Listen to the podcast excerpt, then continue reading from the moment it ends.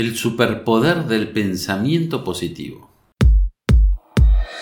Aquí comienza un nuevo podcast de desarrollo personal con Pablo Ballarino, el jardinero de la mente. Sigue disfrutando de todo el contenido en pabloballarino.com. ¿Cómo hacen estos tipos para ser felices? ¿Qué tienen ellos que yo no tenga? ¿Por qué, a pesar de los problemas, esas personas viven sonriendo? ¿Qué he hecho yo para merecer esta suerte?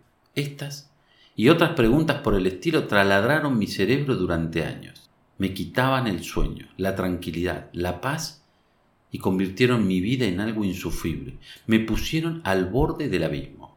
Lo que más me mortificaba era darme cuenta de que hacía lo mismo que ellos, pero con unos resultados supuestos. Trabajaba de sol a sol, me esforzaba al máximo y hacía sacrificios, pero cuando llegaba el final del mes mi cuenta bancaria reflejaba una realidad diferente a la que yo esperaba. El dinero no me alcanzaba, no podía darme lujos, las deudas me tenían atrapado. Estoy seguro de que conoces a alguien en este estado, o que ha estado así o está en esta situación, o quizás tú mismo estés en esta espiral sin fin. Lo que más me angustiaba era que no comprendía qué era lo que marcaba la diferencia entre mi vida y la vida de otros, de los felices, si al final de cuentas hacíamos lo mismo. Cada noche esa idea me molestaba, me provocaba pesadillas y no podía evitarlo. Era algo que me carcomía, que me hacía mucho daño. No tardé en darme cuenta de que me había llenado de rencor, de resentimiento, de que envidiaba a esas otras personas que sí eran felices mientras yo seguía enredado en la maraña de dificultades, tropiezos y fracasos que me habían dado a la tarea de crear. Mi vida se había convertido en una maestría del arte de fracasar, de ser infeliz. Por fortuna, como bien reza el dicho, no hay mal que dure cien años ni cuerpo que lo resista. Dejé de resistirme, dejé de pelear contra todo y contra todos y me rendí. Sí, me rendí. Pero de una forma distinta a la tradicional. Me rendí para dejar de vivir esa vida de sufrimiento y de angustia, para enfocarme en construir una nueva basada en abundancia, prosperidad, paz y tranquilidad. Necesité ayuda, mucha y calificada, de personas que ya habían pasado por lo mismo y habían conseguido reprogramar su mente. Esa era la clave. En mi mente estaban grabados los mensajes equivocados, creencias limitantes, complejos, miedos y pensamientos tóxicos y negativos que me llevaron a un estado caótico. Tuve que borrar esa programación y establecer una nueva, distinta, diferente. Cuando abrí los ojos y la mente, me di cuenta de cuán torpe había sido. Vivía mortificado porque estaba convencido de que era infeliz, pero a mi alrededor había mil y un motivos para ser feliz. También estaba seguro de que había nacido para ser un fracasado, pero descubrí una variedad de dones y talentos que me ayudaron a construir un nuevo camino, a desarrollar mis habilidades. Vi el mundo de una manera diferente, ya no desde lo negativo, sino desde lo positivo.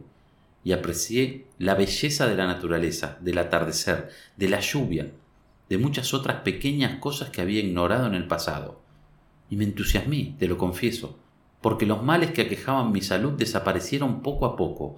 Pude volver a dormir tranquilo y encontré razones para sonreír. Lo mejor es que no fue algo circunstancial, transitorio, sino que gracias al aprendizaje adquirido y a la ayuda de mis mentores, que fueron fundamentales en este proceso, pude construir una nueva versión, un modelo sólido. No es que ahora no haya problemas en mi vida o preocupaciones, o que no me equivoque, sino que asumo estas circunstancias como parte del proceso, ya no me dominan. ¿Y cómo lo logré? A través de la reprogramación mental, de grabar en mi cerebro mensajes positivos y constructivos. Así, mi vida cambió radicalmente.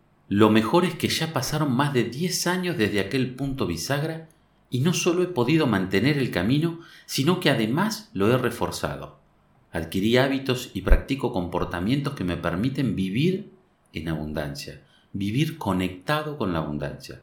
Estas son cuatro tareas que llevo a cabo día a día y que quizás puedan ayudarte a ti.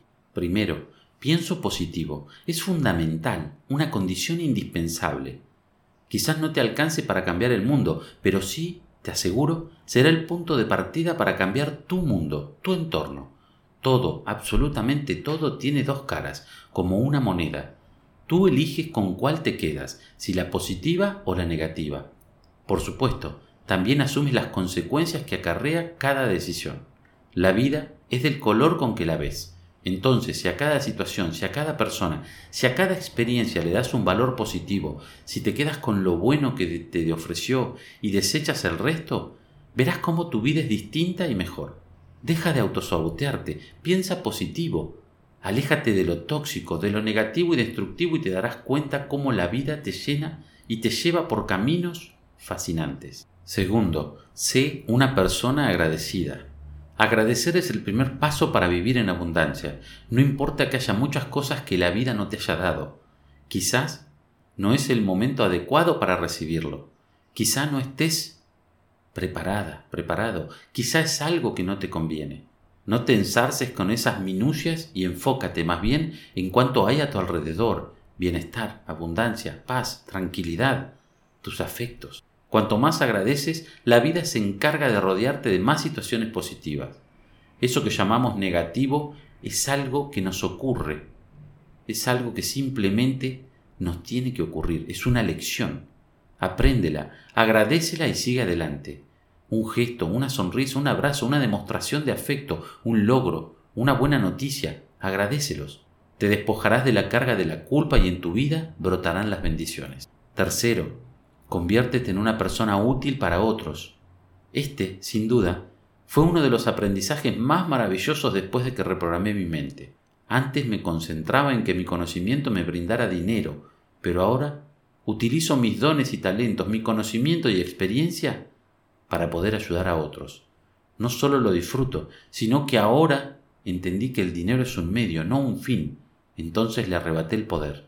Más que el dinero que puedo recibir por mis servicios, por mi ayuda, lo que me hace feliz es el agradecimiento de otras personas, su generosidad para reconocer lo que hice por ellas. Esa es una recompensa mucho más valiosa que todo el dinero del mundo. Descubre cuál es el propósito de tu vida para que estés en este mundo y no ceses de hacer el bien, de sembrar semillas de bondad. Cuarto, no te detengas. La esencia de la vida es el movimiento, el cambio.